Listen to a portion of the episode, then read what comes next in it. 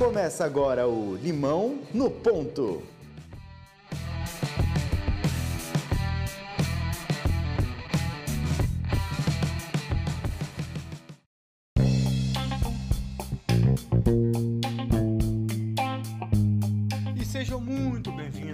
Mais um episódio do Limão do Ponto de hoje. Eu sou o Dudu Mendonça Eu sou Danilo Cruz, e o nosso Limão do Ponto de hoje é em dose dupla. com ele que é especialista em marketing, vendas, além de ser mentor de startups, Ela que também é empreendedora, especialista em marketing digital e inovação. e juntos fundaram uma das maiores redes de empreendedores do Brasil, Diogo Garcia e Natália Lazzarini, da Confraria do Empreendedor. Sejam muito bem-vindos ao Limão no Ponto de hoje. Boa tarde, obrigado aí pela oportunidade. Boa tarde, pessoal. Obrigada pela oportunidade também. Bom, para começar, Natália, conta pra gente o que é a Confraria do Empreendedor. Bom, Danilo, hoje a gente pode dizer que a Confraria é um hub de conexão de empreendedores, né, com o objetivo de potencializar networks e trocar aprendizados que aceleram o crescimento integral dessas pessoas que hoje fazem parte do nosso grupo.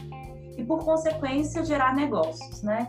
Por que, que a gente fala integral? Porque o, realmente a, a confraria hoje, hoje ela está ela, ela tá sendo, é, ela está tomando crescimento para outras frentes. Então, a gente está saindo só do tema tradicional de empreendedorismo e negócios, né?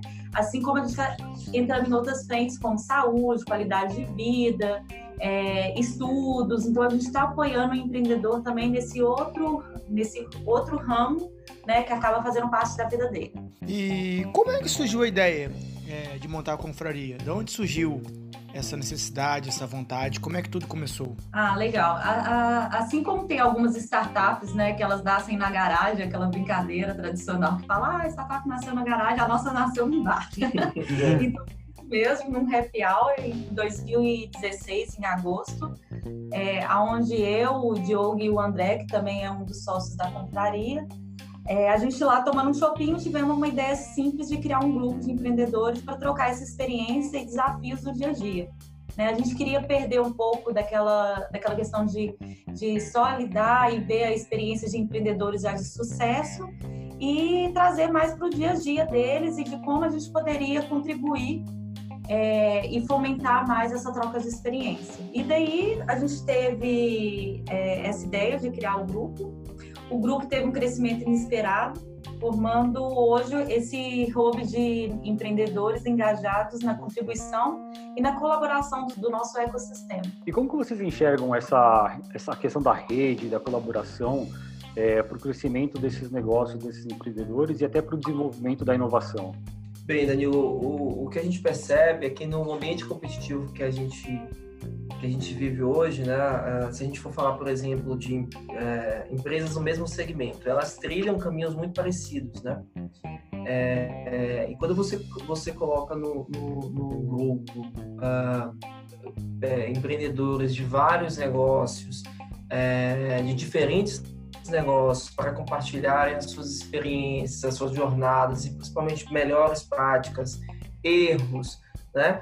É, eu acho que você acaba é, permitindo, fazendo acontecer essa cultura de colaboração, né? E aí, quando a gente fala de inovação, né, e crescimento, ah, talvez a grande inovação para o teu negócio, que é de varejo, venha do negócio de saúde, por exemplo, entendeu? Então, é, a gente acredita e a gente tem comprovado, né, por meio das experiências com a confraria, de que essa colaboração permite não só que outros empreendedores consigam é, é, ter, ter, ter, visibilidade de caminhos que ainda não foram trilhados e, e de melhores práticas, como também é, insights de outros segmentos de negócio que podem ser importantes ali para o, o salto né, exponencial uh, do seu negócio. Então, eu acho que esse viés né, de, de ajudar o empreendedor é, com erros, acertos né, de outros empreendedores, como também, e promovendo, obviamente, o crescimento, como também para a inovação. É, falando um pouco de experiências, é, de níveis de erros e acertos, né? É, como vocês acreditam que, que um ambiente colaborativo como esse pode evitar é, que erros se repitam? Como vocês veem essa, essa sinergia entre colaboração entre empresas de segmentos completamente diferentes? Bom, é, o primeiro ponto que, que a gente vê né, é, é, materializar no ambiente mesmo, rituais e estruturas que representam essa colaboração. Não adianta nada a gente ter isso como propósito e não fazer de fato acontecer e nem favorecer o ambiente para isso, né? E assim, desde simples fomentos de momentos para trocar, para favorecer essa troca de conhecimentos, né, em ambientes físicos que possibilitam isso até indicadores, incentivos que estimulam essa troca entre os colaboradores, é fundamental para que de fato é, torne esse ambiente mais colaborativo. Até mesmo um ponto importante que a gente lida muito na contraria é o intraempreendedorismo, né? A gente acolhe bastante esse, esse, esse perfil também, porque a gente acredita que eles são transformadores de inovação, de cultura dentro dessas grandes empresas. Então, é fundamental que a empresa também esse perfil que acaba sendo um perfil multidisciplinar, né? Gente que realmente quer fazer acontecer e quer transformar o, o ecossistema onde vive de alguma forma. E esses é, empreendedores que, que vocês têm dentro da confraria, como que vocês ajudam eles no desafio quando eles estão lidando com empresas mais tradicionais, que são muito rígidas e direcionadas pelo, pelo controle, pela gestão em si, vamos dizer assim? Danilo, essa é uma excelente pergunta porque é algo que, que acontece, tá? Na, na prática e a gente tem percebido alguns resultados, tanto positivos quanto negativos, né? O primeiro ponto é, que tem que ficar bem claro é que qualquer empresa, qualquer corporação, né?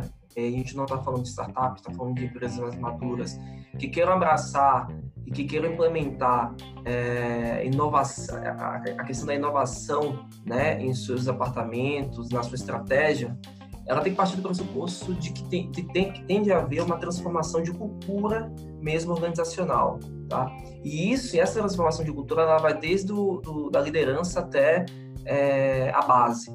Então, para que uma organização efetivamente possa lidar e possa é, até reter, desenvolver é, projetos, negócios com pessoas com perfil intraempreendedor, elas têm de ter efetivamente uma cultura é, que entenda né, que, o, que é, o que é que é inovação, que esteja suscetível a que dê esse empoderamento ao profissional para que ele também consiga trazer ideias, que ele consiga contribuir, que ele consiga, que ele possa errar também, enfim.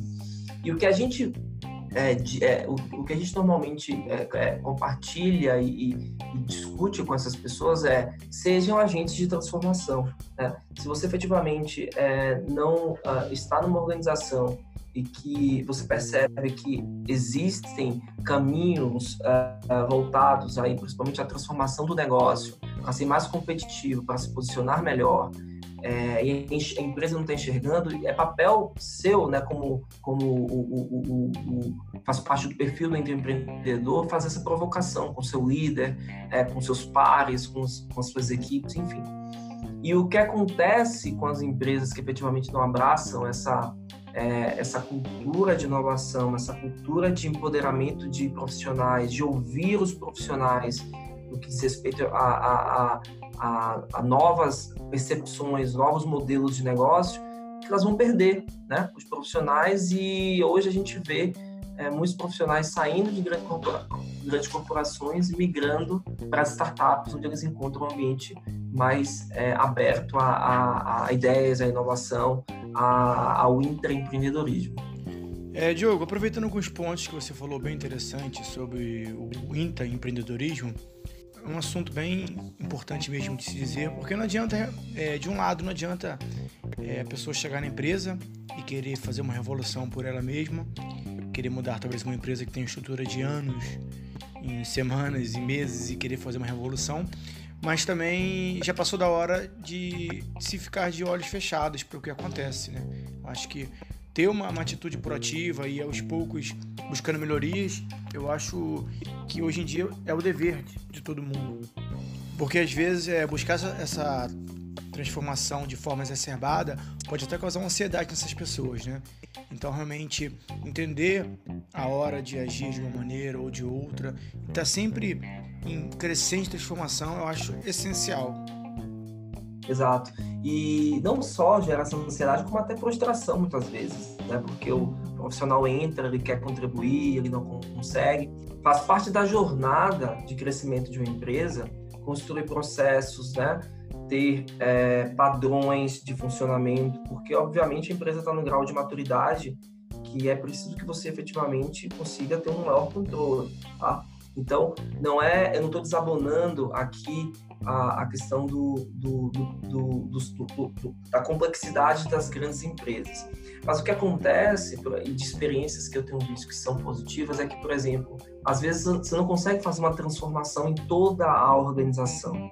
Você pode trabalhar com pilotos, você pode trabalhar com áreas, né, trazendo essa, essa é, promovendo uma cultura de, de, de empreendedorismo, fazendo testes para que aqueles profissionais possam trazer ideias, implementar ações, e isso servir de modelo né, para que você possa aplicar em outras áreas. Então, o processo de transformação, como você falou, é lento sim, né? e não vai ser da noite para o dia, porque são empresas que já estão maduras e que já têm toda uma complexidade.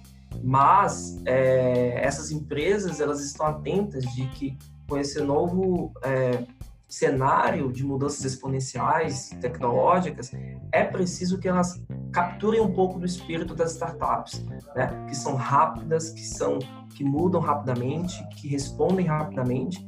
Então, uma solução seria é, efetivamente você fazer testes, você trabalhar com áreas, com unidades de negócio e, e assim você multiplica as experiências e os resultados positivos.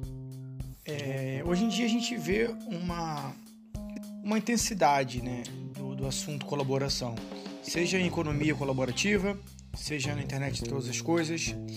É, o que, que você acredita que será o grande passo é, quando a gente pensa em colaboração? O que estamos vendo é que há uma necessidade humana de colaborar. Isso, isso não mudou, né?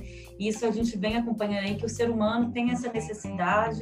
Isso faz bem para ele, torna ele é até uma pessoa mais feliz quando ele participa de um ecossistema, que ele se sinta, né, de fato, contribuindo de alguma forma. E, mas os meios tecnológicos estão desmaterializando né, as limitações nessa necessidade de presença física. O que eu quero dizer? Antes, a gente tinha necessidade de pegar e encontrar com as pessoas, fazer reuniões presenciais, né, e isso está mudando cada vez mais desde a presença de Skype, de WhatsApp, né, que as pessoas cada vez mais estão falando menos ao telefone, trocando mais mensagens, até mesmo o Waze, a gente utiliza uma, como um exemplo aí de ferramenta colaborativa que favorece muito o nosso dia a dia e a inclusão nessa sociedade. E quando falamos de internet das coisas, na minha opinião, você cria novos pontos de interação para possibilitar a colaboração, inclusive com as máquinas, né? Exemplo, Siri e Alexa, que é do celular, a gente pega, conversa, pergunta alguma coisa, né? E não e por que não? Aí fica até uma, uma, uma, uma provocação, né? E por que não isso em uma comunidade colaborativa? É, a gente tem, a gente pode ter uma noção, uma previsão de um futuro próximo, né? Que a gente tem essa possibilidade de escalar um ambiente em realidade virtual em que teremos avatares, por exemplo, que vão se relacionar como se estivessem presenciais. E digo em escala é, é, porque hoje já temos ca, é, casos de empresas que já funcionam assim, né? Não só empresas, como até mesmo outros canais de comunicação, como o jornalismo anda fazendo isso cada vez mais, tudo com objetivos de, de tudo com o objetivo de cada vez mais ampliar esse ecossistema né, e tornar as pessoas mais presentes e mais ativas. É, mas o nosso ponto de vista é um risco, porque é grande nos relacionamentos, não é somente por tecnologia, pois tira o potencial de termos uma conexão mais próxima entre as pessoas. Então, isso é importante a gente nunca esquecer, eu acho que isso é um assunto de muita pauta para se discutir, né? E como que vocês é, percebem hoje na confraria, em outros grupos que vocês fazem parte, em empresas, é, essa questão desse choque de cultura entre a colaboração e o medo de abrir informações, abrir ideias, porque tem muito uma discussão de ah, eu não vou falar minha ideia porque alguém pode copiar, e a gente ouve muito da questão que ideia não vale nada, que vale a execução, né? Hoje eu vejo, né, nós vemos aqui que conhecimento compartilhado é poder, né? Porque, uh, como eu te falei anteriormente, né, uh, o empreendedor quer ouvir principalmente erros, né? Porque a jornada empreendedora é uma jornada, é, é, não é uma jornada fácil, né? E, e, cada vez que você se conecta com pessoas que podem é, trazer experiências, principalmente de, de, não só de melhores práticas, mas de erros também, isso é importante, isso é interessante, porque faz com que ela aprenda com o erro do outro, né? E quando você fala de ideia, é isso mesmo, ideia, a ideia uma ideia não vale nada, né? O que faz o que faz efetivamente o negócio rodar é você ter um bom um modelo de negócio claro, ter um mercado que você consiga atender.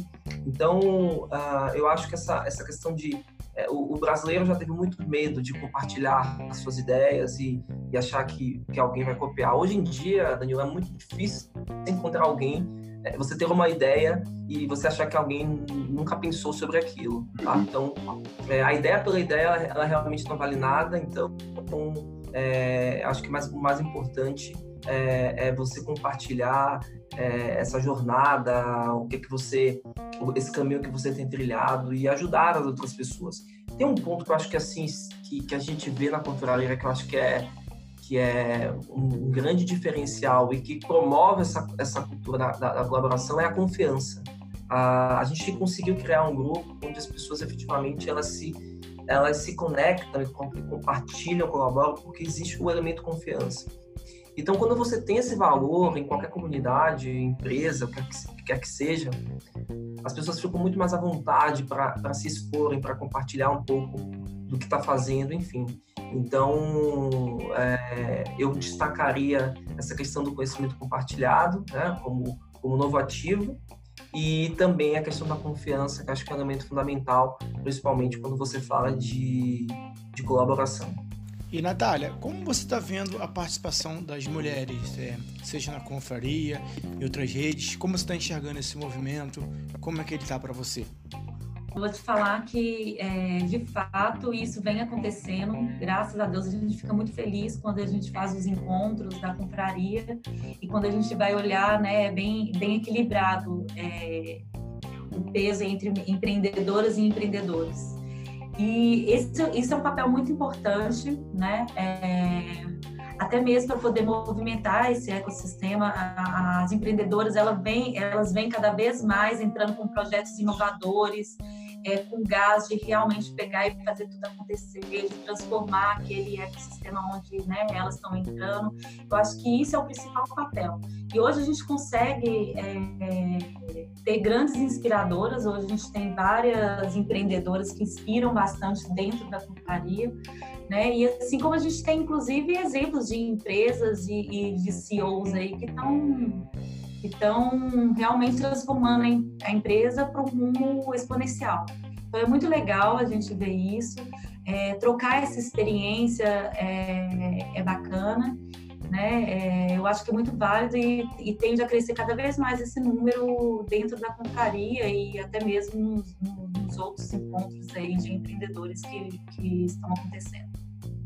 E assim, para quem está começando um negócio, tem uma ideia, está naquele estágio inicial, e ainda tem dificuldade de entender como que vai financiar esse projeto, né? Qual sugestão que vocês dão? Ir por financiamento próprio, por exemplo, o famoso bootstrapping, ou pegar um, procurar um investidor anjo, um fundo de investimento? Qual a sugestão?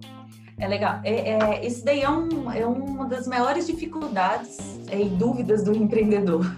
É o que a gente mais escuta na confraria e, e é, um, é um tema a ser muito estudado e relevante, né? O, o, que eu tenho a dizer é que o mais importante é o empreendedor identificar o momento certo. O que é o momento certo? É preparar e perceber que a sua startup está tá no momento certo para ser investida. Eu falo isso até como exemplo é, do que eu já vivi, já presenciei.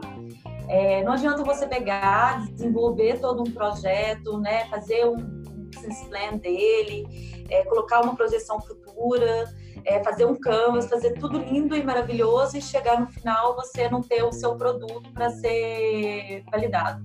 Né? Então, é, o mais importante é isso, na minha, na minha opinião, é identificar o momento certo e, de fato, conseguir dar valor ao seu produto. Como que a gente dá valor? É você testando ele no mercado, né? seja já monetizando ele, que é o, eu, eu até aconselho, eu acho que é o ideal você monetizar é, colocar aí uma meta para monetizar o seu produto, para depois fazer procurar um investidor. Ou se isso não é possível, porque isso varia muito de negócio para negócio, uhum. é, de fato dê valor ao seu produto, né? E monte o plano de negócio, tudo organizado certinho, para poder fazer, é, procurar esse, esse investidor. Outro ponto importante é saber qual investidor, né? E qual que é o investidor certo para sua startup naquele momento. Porque não adianta, senão é uma, acaba sendo uma perda de tempo e uma frustração também, que isso é importante. Né? Eu até prezo muito, não é porque um investidor não comprou essa ideia que nenhum mais vai comprar, não. Às vezes é, aquele investidor não é o investidor certo para sua ideia, né? Então é importante o empreendedor ele não se frustrar quando a ideia não é comprada, não é porque é ruim. Às vezes precisa ser alguma coisa ajustada ou até mesmo aquele investidor não é o investidor ideal para aquele momento certo da startup. É, e, e, assim, só complementando o que a Natália falou, eu acho que é de extrema importância você entender qual é o perfil do investidor, é, o que é que ele pode efetivamente agregar em termos não só né, do, do equity, mas também de é, aportar é, conhecimento, experiência, enfim. E outro ponto é, efetivamente, é, você sabe que quando você é, passa por esses diferentes momentos de investimento, né, você, lá, você começa com um investidor anjo, vai até um, um private equity, enfim, é, uma coisa que tem que ser bem avaliada é a participação, a contrapartida que esse investidor traz para você, o quanto, o quanto de percentual ele, ele quer participar, porque é, se você passa por muitas rodadas de investimento sem ter esse cuidado, né, no final das contas você acaba, sem, né, você acaba sendo minoritário aí do teu, do teu negócio. Então, eu acho que é, observar é, isso que a Natália falou, né, ter ter noção do teu momento, o que é que você efetivamente precisa naquele momento. E também saber escolher o investidor é, e, e, e, o que, que, ele tem a agregar para o teu negócio, para o seu momento, enfim. Acho que são pontos essenciais é, aí na análise. Só completando porque quando a gente fala nesse momento certo, ah, é importante parar e pensar que às vezes a sua startup está num, num, processo tão inicial dela que quando você apresenta o seu projeto para o investidor, né, fica um pouco desproporcional. Então, por quê? Porque ainda não tem tanto valor o seu produto diante daquele investidor que está entrando com a grana.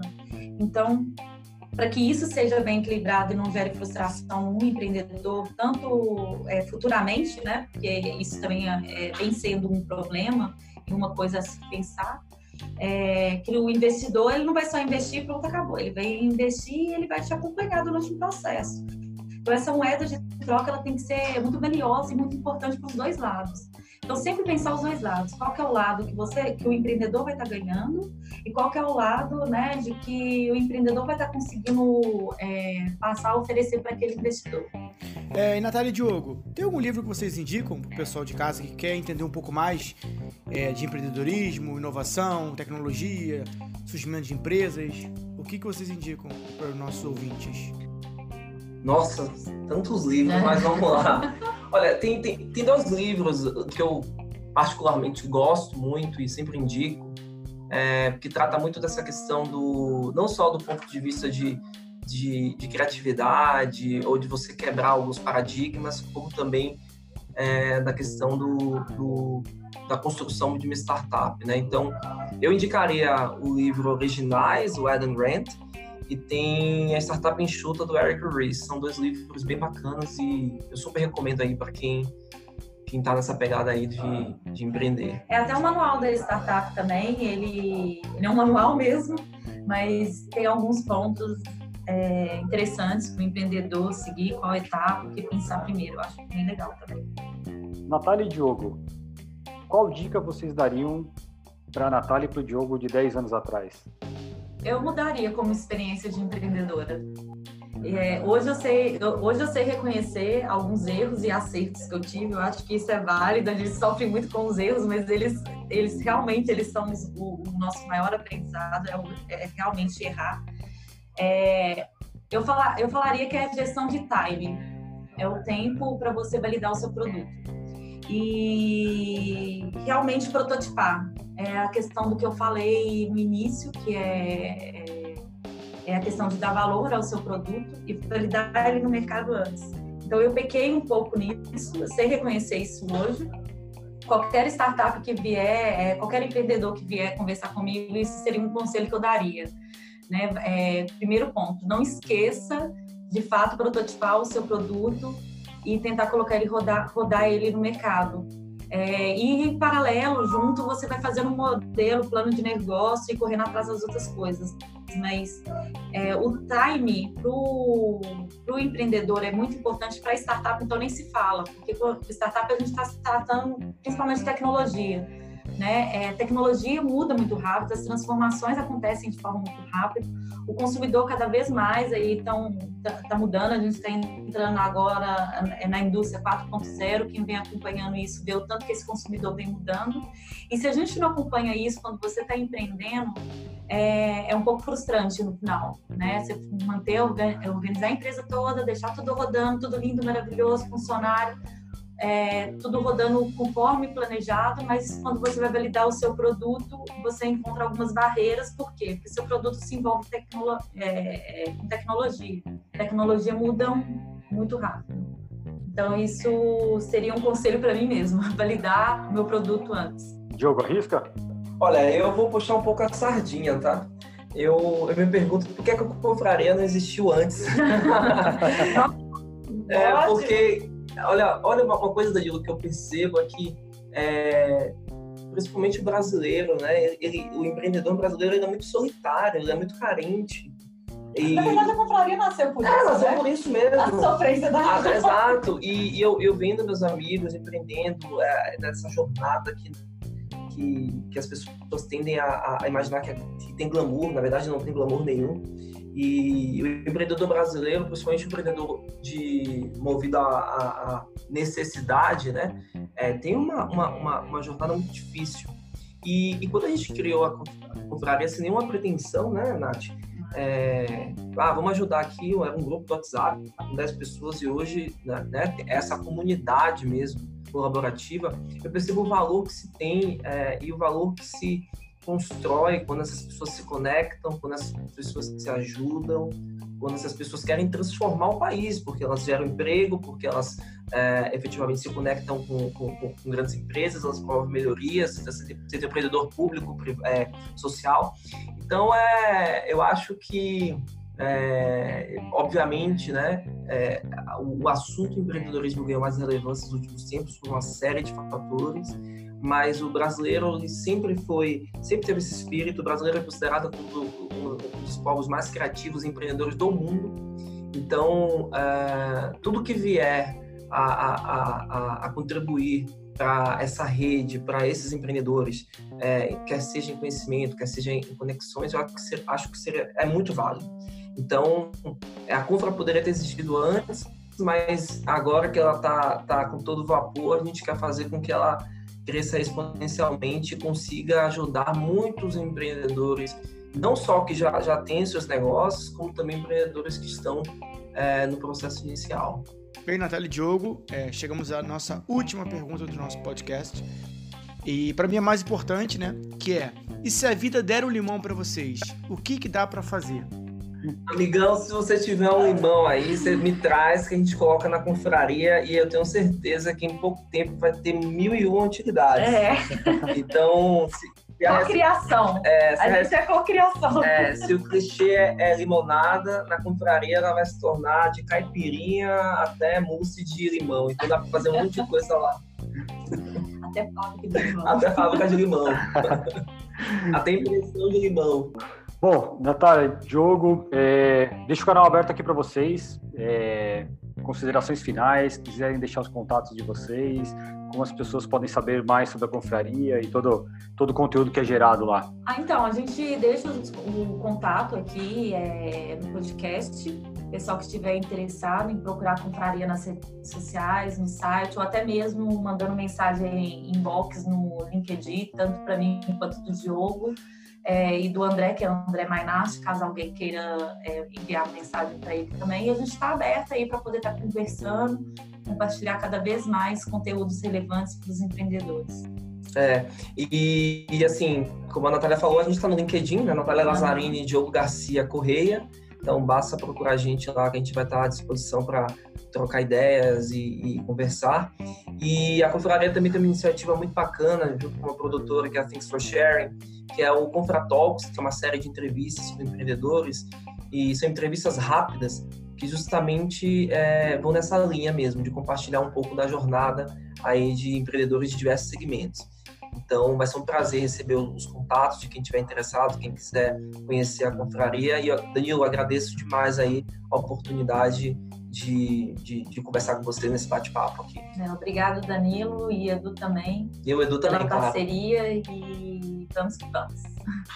É, obrigado mais uma vez, Natália e Diogo, por todo o tempo disponibilizado, conteúdo mostrado aqui, pela iniciativa da confraria. Parabéns pela essa iniciativa. E obrigado também a todo mundo que nos ouve. Legal, Danilo Edu. E a gente não pode deixar de parabenizá-los aí pelo podcast Limão no Ponto, super projeto. E, e acho que é, a gente está muito conectado, principalmente no sentido de compartilhar aí um pouco de melhores práticas, insights, jornadas do empreendedor, conte com a gente, muito sucesso aí para vocês. E mais uma vez, obrigado pela oportunidade. A confraria. É, Braços abertos tá, para é, receber vocês tá... todo mundo aí que acaba de acompanhar a gente nesse podcast. Exatamente. Legal, valeu. Ficamos por aqui e até a próxima semana. Um abraço, obrigado. Forte abraço, galera.